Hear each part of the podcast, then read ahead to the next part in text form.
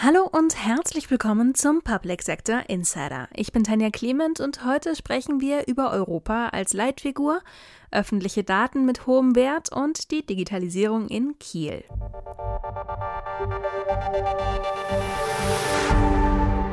Öffentliche Stellen sammeln Daten über das Wetter, die Bevölkerung, den Verkehr und vieles mehr. Wenn viele dieser Daten frei zugänglich wären, dann könnten daraus Mehrwerte für Wirtschaft, Forschung und Politik entstehen.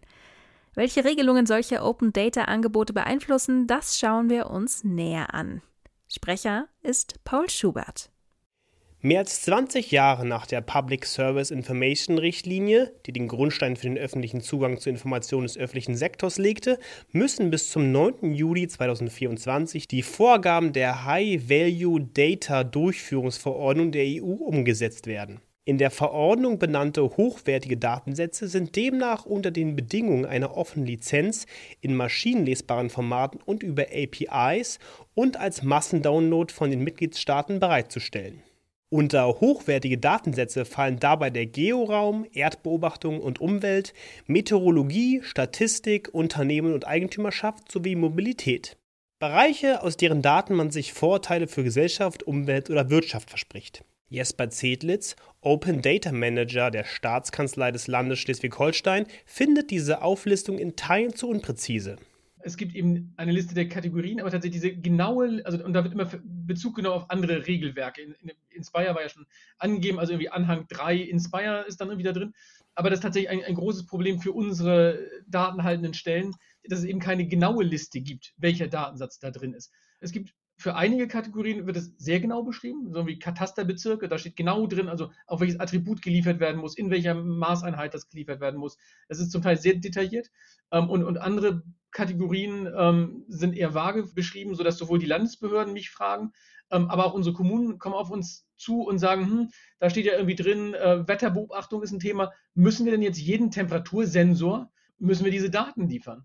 Marie Jansen, Vorsitzende des Arbeitskreises Open Data bei der Bitkom, sieht die High-Value-Datasets vor allem als Chance. Ich erhoffe mir oder glaube, dass wenn man das richtig angeht, da schon einen großen Ziel, also einen Effekt ähm, sehen werden kann, hoffentlich. Und vielleicht animiert es auch die Mitgliedsländer dazu, mehr als die High-Value-Datasets zu veröffentlichen, weil sie dann merken, das ist ein Mehrwert. Sie bekommen natürlich auch die Daten aus den anderen Ländern für die Umsetzung der EU-Verordnung bleiben nur noch wenige Monate. Welche Vorgaben gibt es dafür in Deutschland? Das Informationsweiterverwendungsgesetz wurde durch das neue Datennutzungsgesetz abgelöst. Nach diesem können von öffentlichen Einrichtungen bereitgestellte Daten sowohl kommerziell als auch nicht kommerziell von jedem genutzt werden. Dynamische Daten sollen außerdem unmittelbar nach Erfassung abrufbar sein. Für die Weiterverwendung von Daten, sowohl solche, die offen zugänglich sind, als auch geschützte Daten, sind außerdem die Regelungen im Data Governance Act maßgebend. Wichtig für die europaweite Nutzung öffentlicher Daten ist auch eine Einigung bezüglich der zu verwendenden Lizenzen. Entspricht die Deutschland-Lizenz den EU-Vorgaben? Das sei noch nicht abschließend geklärt, so Zedlitz. Wir haben nämlich in Schleswig-Holstein ein offenes Datengesetz, dass die äh, Creative Commons äh, mit Namensnennung 4.0 international als Lizenz äh, vorschlägt. Insofern sind wir da fein raus und eben auch ein Thema, wo wir sagen, das muss irgendwie ein Bundesministerium entscheiden. Die haben sich das mit der Deutschland-Lizenz ausgedacht. Wir in Schleswig-Holstein verwenden eben, da wir ein eigenes offenes Datengesetz haben, ähm, verwenden wir eben genau die Lizenz der EU. Das war auch die Begründung, warum in unserer Gesetzesbegründung konnten wir eben sagen, die EU möchte das, also nehmen wir das auch, sind wieder so ein bisschen fein raus. Das ist tatsächlich aber ein Problem, glaube ich, ob die genau gleichwertig sind. Und das muss auch noch maschinenlesbar aufgeschrieben werden, dass die gleichwertig sind. Das heißt, da hat man nochmal eine technische Schwierigkeit, das, das äh, darzustellen. Jens Klessmann, Leiter des Geschäftsbereichs Digital Public Services bei Fraunhofer Fokus, sieht das weniger kritisch. Es gibt Gebietskörperschaften, die äh, den Einsatz äh, beider Lizenzwerke als ähm, ja, quasi austauschbar vorsehen dass man, ähm, ohne dass ich jetzt eine juristische Aussage treffe, da zumindest äh, gut unterwegs ist, wenn man ne, eins der beiden ähm, wählt und die Datenlizenz Deutschland da auch ähm, sehr nah dran ist. Aber äh, gleichzeitig glaube ich auch, die, so wie ich das wahrnehme, hat sich an der Datenlizenz äh, Deutschland in den letzten Jahren nicht mehr viel, ist ja nicht mehr viel dran entwickelt worden zwischen Bund und Ländern. Insofern stellt sich vielleicht schon die Frage, bleibt diese weiterhin eine ähm, fast gleichwertige Alternative zu äh, den äh, Creative Commons Lizenzen mit dem Nachteil, den es äh, ja schon immer hat, äh, dass es ein nationaler Einzellizenz ist. Und äh, insofern immer, wenn ich dann deutsche und französische Datensätze zum Beispiel irgendwie kombinieren möchte, es mit zwei verschiedenen nationalen Lizenzen möglicherweise zu tun habe. Doch wozu sollen Kommunen nun vielleicht bald die Daten ihrer Wetterstation und ähnliche vermeintlich banale Informationen öffentlich bereitstellen? Der Nutzen der veröffentlichten Daten muss für den Urheber einzelner Datensätze nicht zwangsläufig gleich ersichtlich sein. Manchmal ergebe der sich erst aus der verfügbaren Masse der gesammelten Informationen, so Jansen. Wenn aber alle Autos diese Daten sammeln, dann wissen Landwirte, wann es wirklich anfängt zu regnen, wann Restaurants ihre Stühle reinstellen müssen, wann in der Landwirtschaft äh, gewässert werden muss und so weiter. Und ich fand es ganz schön, dass selbst wenn ich selbst nichts mit den Daten vielleicht per se anfangen kann, können andere Organisationen, Institutionen, Menschen mit den Daten sehr, sehr viel anfangen. Solche Mehrwerte können auch an Stellen entstehen, die man selbst nicht im Blick gehabt habe, ergänzt Zedlitz.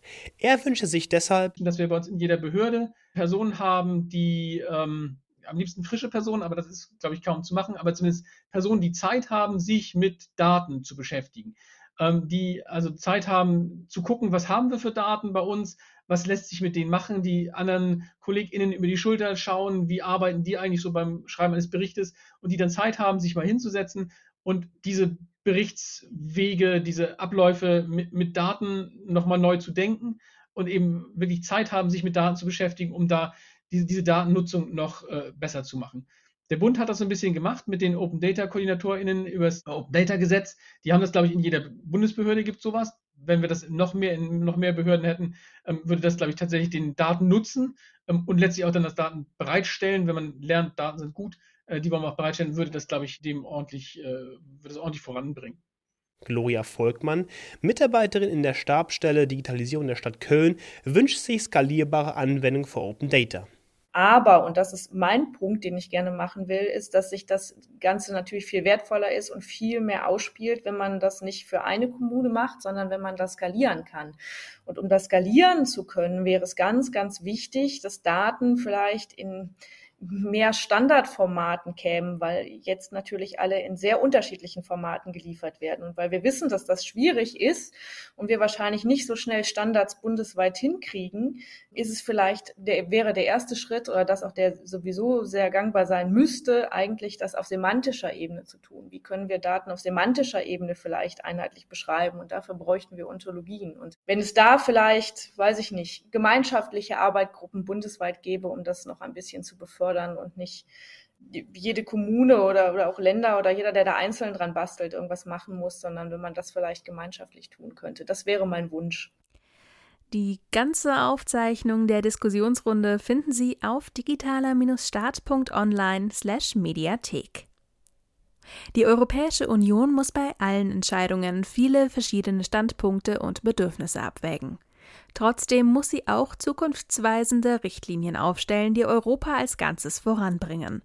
Und im Großen und Ganzen schafft sie das auch, findet unsere Chefredakteurin Dr. Eva Charlotte Proll. Sprecherin ist Wiebke Werner. Europa geht voraus beim Wahlalter. Bei der kommenden Wahl zum Europaparlament dürfen erstmals 16- und 17-jährige EU-Bürgerinnen und Bürger ihre Stimme abgeben.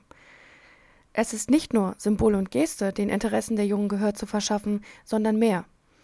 Es waren auch mehr als symbolische Worte, die den Wendepunkt der Eurokrise einleiteten, als nämlich die Aussage des damaligen Chefs der Europäischen Zentralbank Mario Draghi fielen, er werde alles Notwendige tun, um den Euro zu erhalten. Europa geht voraus im Arzneimittelbereich. Die Kommission hat im Herbst einen Plan zur Versorgung mit besonders wichtigen Medikamenten vorgelegt. Wie schon bei der gemeinsamen Bestellung von Impfstoff zur Pandemie sollen wichtige Medikamente verteilt und bevorratet werden – die EU löst sich damit zwar nicht von Abhängigkeiten aus dem Ausland, aber kommt ihrem Gemeinschaftsauftrag nach. Der Ukraine die Perspektive eines Beitrittskandidaten zu eröffnen, war mutig von Kommissionspräsidentin Ursula von der Leyen. Sie suggeriert ebenso Entschlossenheit gegenüber dem Aggressor. Das Prinzip der Solidarität manifestiert sich in dieser Botschaft. auch wenn die EU mitunter bis dahin anders aussieht. Die Europäische Union ist gut dafür, wofür sich ein Großteil der Mitgliedstaaten zu fein ist oder sich jede Nation selbst am nächsten ist. Zwischen einer EU der verschiedenen Geschwindigkeiten und transnationaler Gerechtigkeit steht der Weiterentwicklung des supranationalen Staatenbundes alles offen. Das ist aber ein Vorteil. Auch wenn Kritiker die Zukunft der EU im Ungewissen sehen, die Erweiterungsverträge und ihre lebenden Institutionen haben auf einer längeren Zeitachse immer für Fortschritt und Fortbestehen gesorgt. Auch bei Verteidigungsthemen braucht es eine internationale Perspektive. Auf der Berliner Sicherheitskonferenz kommen am 29. und 30. November Expertinnen und Experten aus inner- und außereuropäischen Staaten zusammen und diskutieren aktuelle Herausforderungen. Alle Informationen zum Kongress finden Sie auf euro-defense.eu. Einfachere Anträge, Spielraum in Gesetzen und ein Umdenken in der Verwaltung. Jonas Daggeförde ist Chief Digital Officer von Kiel. Mit Dr. Eva Charlotte Proll spricht er über die digitalen Ziele der Stadt. Herzlich willkommen hier bei uns im Podcast, lieber Jonas, CDO von Kiel. Ja, danke dir für die Einladung. Welche Ziele hat die Stadt bei der Digitalisierung? Oh, äh, viele Ziele, große Ziele. Ähm, ich würde gerne dann einmal auch so von ganz oben drauf schauen, was für mich Digitalisierung bedeutet. Und das bedeutet, wenn wir uns die Verwaltung ansehen, dass sie ihre, ihr Selbstverständnis ändert. Also man redet immer so schön von Mindset, aber ich würde es gerne so ein bisschen versuchen zu erklären, was das bedeutet. Heute wird Verwaltung oft so wahrgenommen und auch so erlebt, wenn es gerade, wenn es um die klassischen Verwaltungsleistungen geht, dass man zur Verwaltung geht und um etwas bittet oder fragt oder etwas beantragt. Also ich muss entscheiden, wann ich etwas brauche oder wann mir etwas zusteht. Dann gehe ich zur Verwaltung oder ich muss es merken, ich entscheide es nicht und dann gehe ich zur Verwaltung und frage danach und gebe die Daten ab und wenn ich Pech habe, werde ich zu Amt A, zu Amt B und Amt C geschickt, um dann am Ende das zu erhalten, was mir gesetzlich auch zusteht.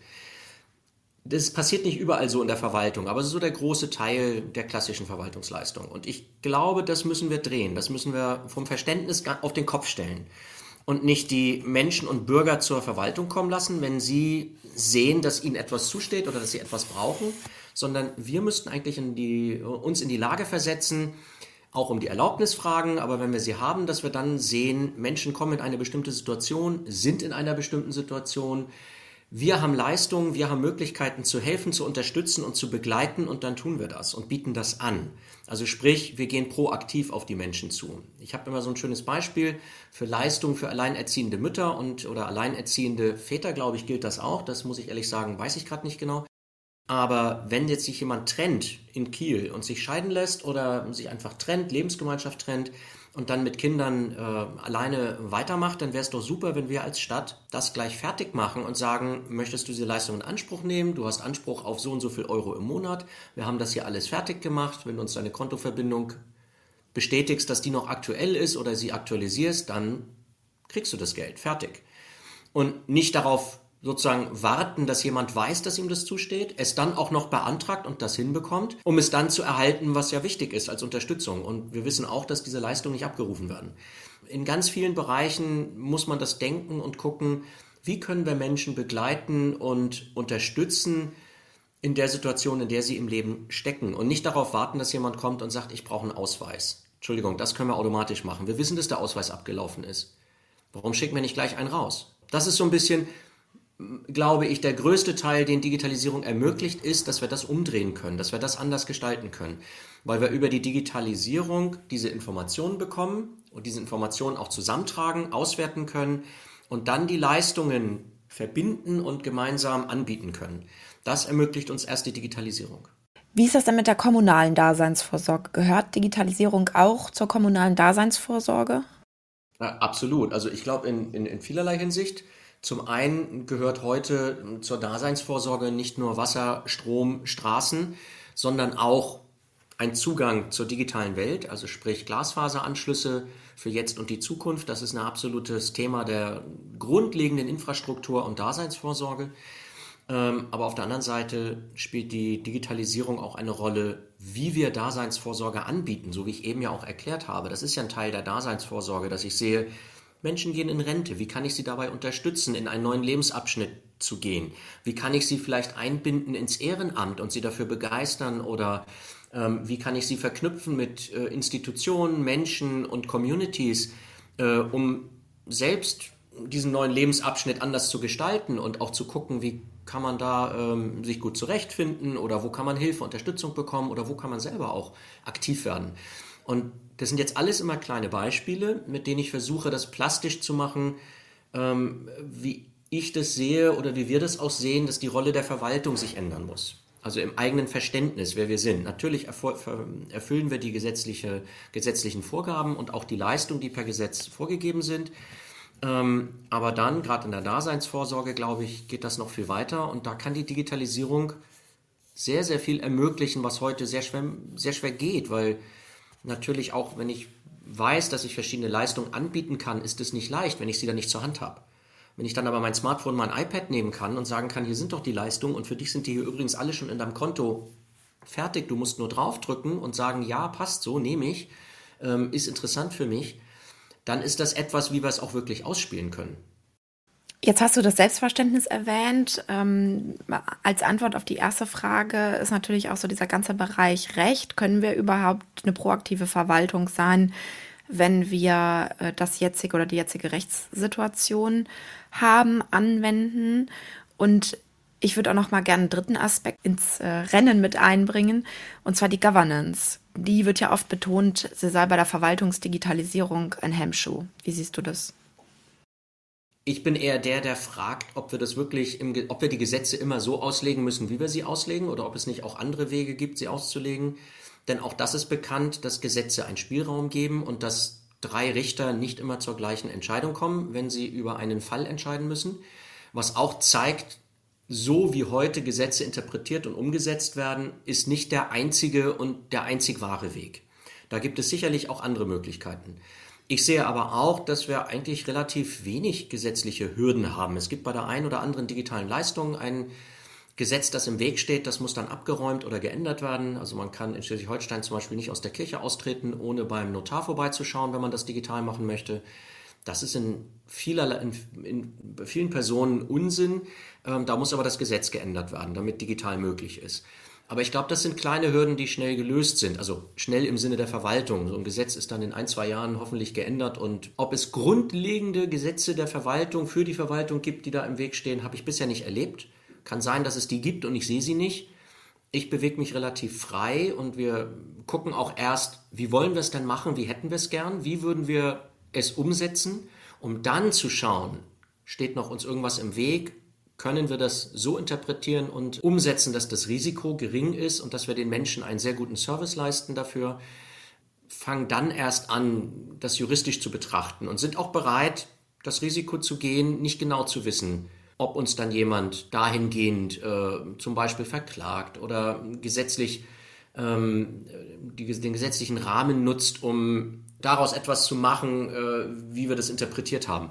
Wir interpretieren das natürlich im Gemeinwohl und äh, halten uns auch an die Gesetze, aber ich kann jetzt nicht behaupten, dass uns die grundsätzlich im Wege stehen. Warum denn? Steht uns nicht auch der Föderalismus im Weg? Ja, der Föderalismus ist, also er steht uns sicherlich in Deutschland nicht grundsätzlich im Weg und wir sollten ihn auch nicht in Frage stellen, aber er steht uns im Weg bei der Digitalisierung, denn die Digitalisierung braucht eine technische Infrastruktur. Und ohne diese technische Infrastruktur werden wir nur kleine Insellösungen schaffen oder digitale Lösungen schaffen, die nicht zusammenspielen können, über Bund, Länder, Kommunen hinweg oder innerhalb einer Kommune über unterschiedliche Bereiche hinweg. Und dafür braucht es gemeinsame Standards, bundesweite Standards, und die sind in einer föderalen Struktur sehr schwer zu erreichen. Und daran ist bisher auch in Deutschland äh, sind wir gescheitert, dass die Länder sich darauf nicht einigen konnten. Deswegen hatten wir jetzt auch oder haben wir Verwaltungsportale in jedem Bundesland, weil man sich nicht einigen konnte, wie man es vielleicht auch gemeinsam zentral hinbekommt, was der absolut sinnigere Weg gewesen wäre. Und da zu gucken, wie können wir in das föderale System erhalten, uns aber für Digitalisierung trotzdem zentrale Vorgaben machen, die uns allen helfen. Und ich glaube, da greift ein Reflex der Länder, zu sagen, nein, da lassen wir uns das Zepter nicht aus der Hand nehmen, da bleiben wir föderal, das ist unser Hoheitsgebiet. Und allein schon deswegen wollen wir das nicht gemeinsam machen. Vielleicht sind wir dort jetzt, ich habe dort wenig Einblicke, ob die Länder jetzt verstanden haben, von sich aus das aufzugeben, freizugeben und zu sagen, nein, wir brauchen auch wirklich bundesweite Standards und Vorgaben, damit es für alle besser läuft. Das kann ich nicht sagen. Ich würde mir wünschen, da wäre eine Gesetzesänderung, die muss aber intelligent sein, dass sie den föderalen Staat nicht aushebelt, ähm, für Digitalisierung äh, greift. Ja, das ist ein Punkt, der ist wirklich gut und wichtig und der ist auch ganz oben an den Grundfesten angesetzt. Ich hatte ähm, die anderen Gesetzesänderungen, die wir bräuchten, waren eher äh, sehr viel konkreter an einzelnen Beispielen, wo es oft gar nicht so schlimm ist oder nicht so grundlegend ähm, schief geht. Aber an, diesem, an dieser föderalen Struktur sind wir zumindest bisher, so wie ich das sehe, äh, doch gescheitert, was durchgehende Digitalisierung angeht. Abschließende Frage. Ihr seid als Landeshauptstadt im Smart City Index im Bereich Verwaltung 2022 bei der Bitkom auf Platz 13 von 81 gewesen. 2023 seid ihr jetzt in Anführungszeichen im Bereich Verwaltung nur noch auf Platz 39. Bist du damit zufrieden? Kann man damit zufrieden sein? Und wie aussagekräftig sind auch solche Vergleiche? Ja, jetzt darf ich meinen o Oberbürgermeister äh, zitieren, den Ulf Kämpfer, äh, der immer sagt, naja, es gibt äh, immer irgendeinen Index, auf dem man gut oder schlecht ist, da muss man sich nur den richtigen aussuchen. Vielleicht machen wir, also wenn es mir drauf ankommen würde, dann hätte ich jetzt einen Index parat, auf dem wir wieder gut abschneiden und den Bitkom würde ich wieder dann aus der Tasche ziehen, wenn wir da wieder gut abschneiden. Denn das ist ja auch immer eine Frage, wo gucke ich hin, wie bewerte ich das, wie werte ich das aus und ähm, was ist mir da wichtig und darauf, äh, es sind schon, ist schon interessant, das zu sehen und es war sicherlich auch nicht, also ich war nicht erfreut darüber, dass wir da äh, um so viel niedriger drin sind jetzt wieder. Ich weiß noch nicht, ob die 13 gerechtfertigt war oder nicht. Ich sehe das völlig entspannt, weil diese Indizes sind sehr grob und sind sehr, hängen sehr davon ab, auf was geguckt wird in dem jeweiligen Index. Ich gehe davon aus, dass wenn wir hier gute Leistung erbringen, dann haben wir zum einen weniger Menschen vor dem Rathaus in der Schlange. Und das ist wichtig für mich. Und das haben wir zum Beispiel mit dem digitalen An, also digitalen äh, Ummelden, Anmelden und Abmelden äh, des Wohnsitzes in Kiel geschafft, dass viele, viele Menschen, die draußen im Regen in der Warteschlange morgens vor 7 Uhr vorm Rathaus standen, um sich um, an oder abzumelden und äh, dann teilweise nicht zum Zug gekommen sind, weil sie Nummern gezogen haben und dann nicht mehr drangekommen sind an dem Tag. Das haben wir geschafft zu reduzieren durch einen digitalen Antrag. Und solche Teilerfolge sind mir wichtig ähm, und viel wichtiger als irgendein Index. Ähm, auch wenn er gut ist, werde ich die gleiche Antwort geben. Okay, alles klar. Ganz herzlichen Dank, lieber Jonas. Gerne. Hat mich sehr gefreut. Das war's für diese Woche. Danke, dass Sie heute mit dabei waren. Machen Sie es gut und bis zum nächsten Mal. Thank you.